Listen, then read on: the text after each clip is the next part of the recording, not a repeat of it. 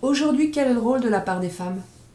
Alors, l'objectif était de desserrer l'étau qui enferme la photographie, qui la restreint. La photographie est privée de nombreux regards, de nombre de représentations que sont les femmes, mais aussi les descendants des colonisés. On manque énormément de regards. Il faut élargir les représentations et donc il faut interpeller aussi bien les décideurs et responsables de ceux qui produisent les contenus pour qu'ils comprennent qu'il ne faut pas grand-chose pour changer les regards, qu'il ne faut pas grand-chose pour que nos vies soient meilleures et que pour que tout le monde puisse travailler. Et par ricochet, cet étau qui restreint nos vies en fait, parce que ça nous représente en fait, ce sont nos modèles. Faire de la place pour qu'il y ait plus de visibilité, mais qu'il y ait plus de visibilité pour que nos imaginaires soient plus larges. À l'échelle du milieu professionnel de la photographie, on veut ainsi mettre à jour un certain entre-soi, tous ces mécanismes qui mettent de côté les femmes photographes, qui nous invisibilisent, que ce soit dans l'entre-soi de la programmation de certains festivals, des jurys d'acquisition d'œuvres, des concours. Il faut regarder précisément qui participe à ces jurys et quels sont les critères d'attribution. C'est important, et puis euh, ce qu'on fait de plus en plus, c'est de défaire des mythes. Il y a des mythes fondateurs dans la photographie qui sont très très puissants. C'est comme au cinéma, il y a des héros, des héroïnes, des modèles, et en les démontant les uns après les autres, c'est là aussi qu'on se rend compte que beaucoup d'hommes commencent à nous remercier en disant merci, Merci car on se sent coincé dans ce modèle. Ça les libère. Il y a une forme d'émancipation et pour les femmes, mais aussi pour les hommes photographes.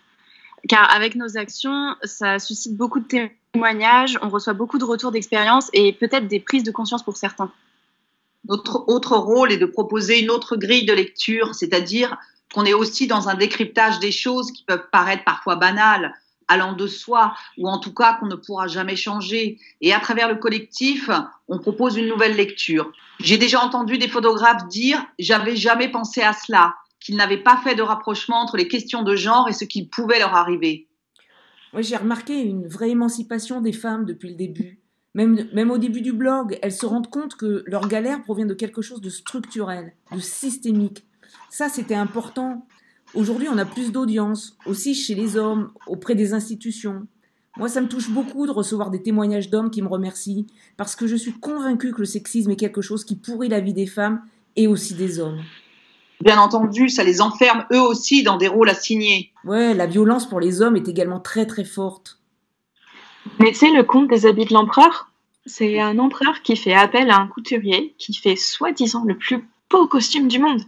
Et en fait, quand il se présente chez le couturier, le costume est tellement beau qu'il est transparent. Et le roi parade à travers la ville alors qu'il est tout nu. Tout le monde l'applaudit comme s'il avait un beau costume. Et il y a un petit garçon qui se lève et qui le montre du doigt en disant Il est nu Et j'ai parfois le sentiment que c'est ce qu'on fait. On énonce des choses auxquelles tout le monde participe, pour lesquelles tout le monde fait semblant et dit que c'est normal et tout va bien. Et nous, on montre du doigt ce qui parfois tombe sous le sens, mais qu'on ne voit même plus en fait. Justement, les disparités, on est tellement habitué à avoir des programmations d'exposition majoritairement masculines. On est très habitué des jeunes femmes photographes qui disparaissent passé 40 ans. On est très habitué à considérer que tel responsable d'institution ou tel éditeur ou tel photographe est un dragueur un peu lourd. Mais on ne dépassera pas le stade du un peu lourd. Et nous, quand on exprime les choses, on les dit de façon très claire. On dépasse aussi une forme d'aveuglement général et je pense que beaucoup ont de vraies prises de conscience. Et surtout, comme tu disais, Marie, des femmes qui avaient l'impression qu'elles étaient des espèces de phénomènes isolés et que c'était elles qui avaient un problème et qui ont réalisé que le problème n'était pas elles, que c'était le système dans lequel elles étaient. Et aussi dans la représentation, on est quand même très habitué à avoir des femmes nues et non pas des corps d'hommes nus. Comment agissez-vous concrètement? En fait, on a plusieurs axes. On continue toujours notre comptabilité. On compte pour que les femmes comptent. C'est aussi simple que ça. Et puis on produit des textes dont on a parlé précédemment. On a eu un blog sur Mediapart, mais on l'a rapatrié sur notre blog maintenant. On intervient sur les réseaux sociaux, souvent c'est en mon nom, c'est-à-dire qu'on peut avoir des conversations assez longues sur des thèmes qui nous intéressent. On fait de la veille aussi, on échange avec beaucoup de monde en fait, tous les jours, il y a des photographes, des commissaires d'expo, des gens avec qui on a on a des échanges quotidiens, pratiquement quotidiens. Et puis, euh, il y a des conférences aussi où je suis porte-parole pour la part des femmes. Je suis assez régulièrement invitée. Et puis, on a fait aussi un manifeste qui a été lu à Paris Photo en 2018 et qui a été euh, extrêmement relayé. Euh, en plus, il a été traduit en anglais de façon internationale. Donc voilà, on a, plusieurs axes pour travailler. On produit également des outils, des textes plus réflexifs. Euh, il y a eu plusieurs types de prise de parole. Une veille sur les réseaux sociaux, comme tu dis, une forme de militantisme, et aussi la production de textes qui s'appuient sur des études. On a des rapports intenses aussi avec la recherche. On connaît pratiquement euh, toutes les personnes qui font de la recherche dans ce domaine. On a même pu travailler avec Irène Jonas, qui est sociologue, qui finit actuellement un rapport pour nous. On veut donner des outils de compréhension pour décoder et comprendre, pour finalement pouvoir agir. Ainsi, les gens peuvent s'en emparer et être de plus en plus conscients de leur rôle. Car en fait, il ne faut pas grand-chose pour que les choses changent. Dans un premier temps, il y a eu cette recherche de chiffres, ce qui permet de produire un état des lieux en mesurant et en quantifiant ce qui se passe. Et la part des femmes ne s'arrête pas à cette première recherche qui est quantifiable, mais quand on commence maintenant à vouloir comprendre pourquoi et comment ça se passe, les chiffres ne sont qu'une étape. Je viens justement d'entendre sur France Culture que le philosophe Steiner qui dit il y a très peu de femmes dans l'histoire de l'art et la littérature. Et selon lui, la raison, c'est comme les femmes peuvent enfanter, elles ont autre chose à faire que de créer des œuvres d'art ou littéraires parce qu'elles sont satisfaites par le fait de créer des enfants. Donc il est important aussi de comprendre qu'à partir de chiffres, on peut dire n'importe quoi.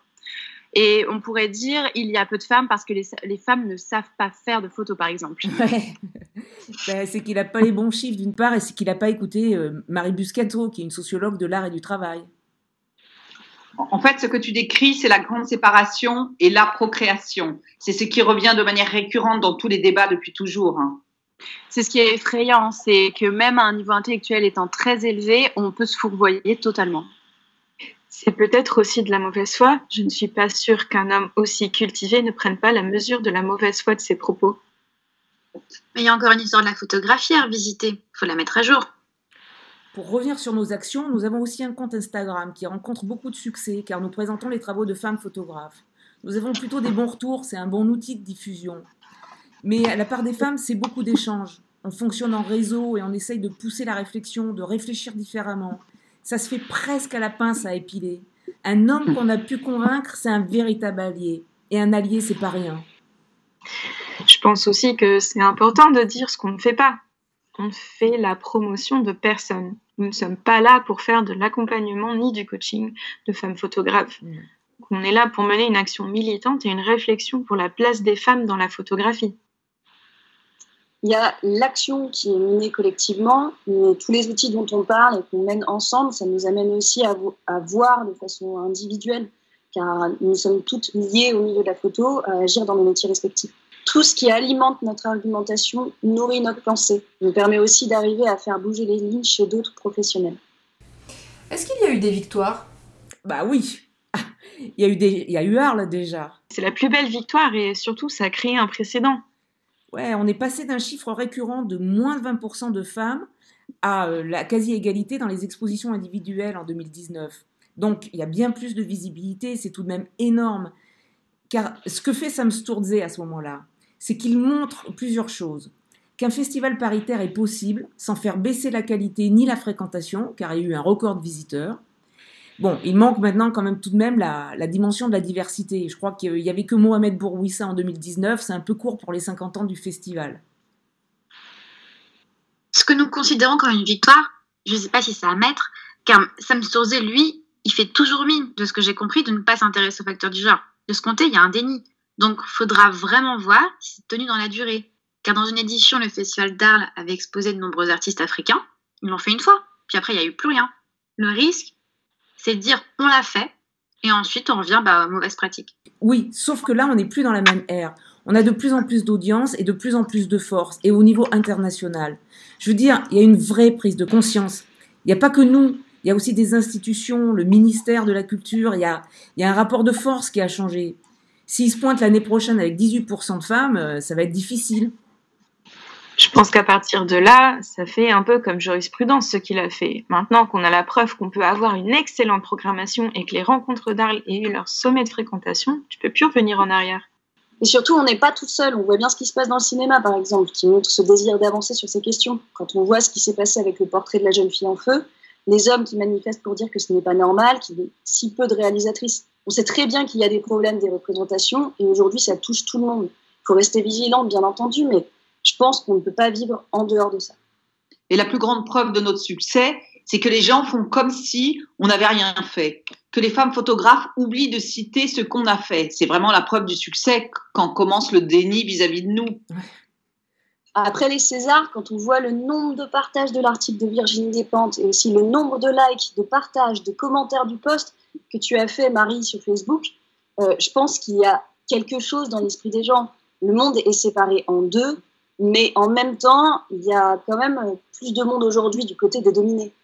Les gens s'expriment et ils ne veulent plus euh, cet autre monde qu'on leur forçait à vivre. Là, il y a un vrai ras-le-bol. Il y a quelques années, je suis pas sûre, Marie, que ton poste aurait eu un tel succès. Non.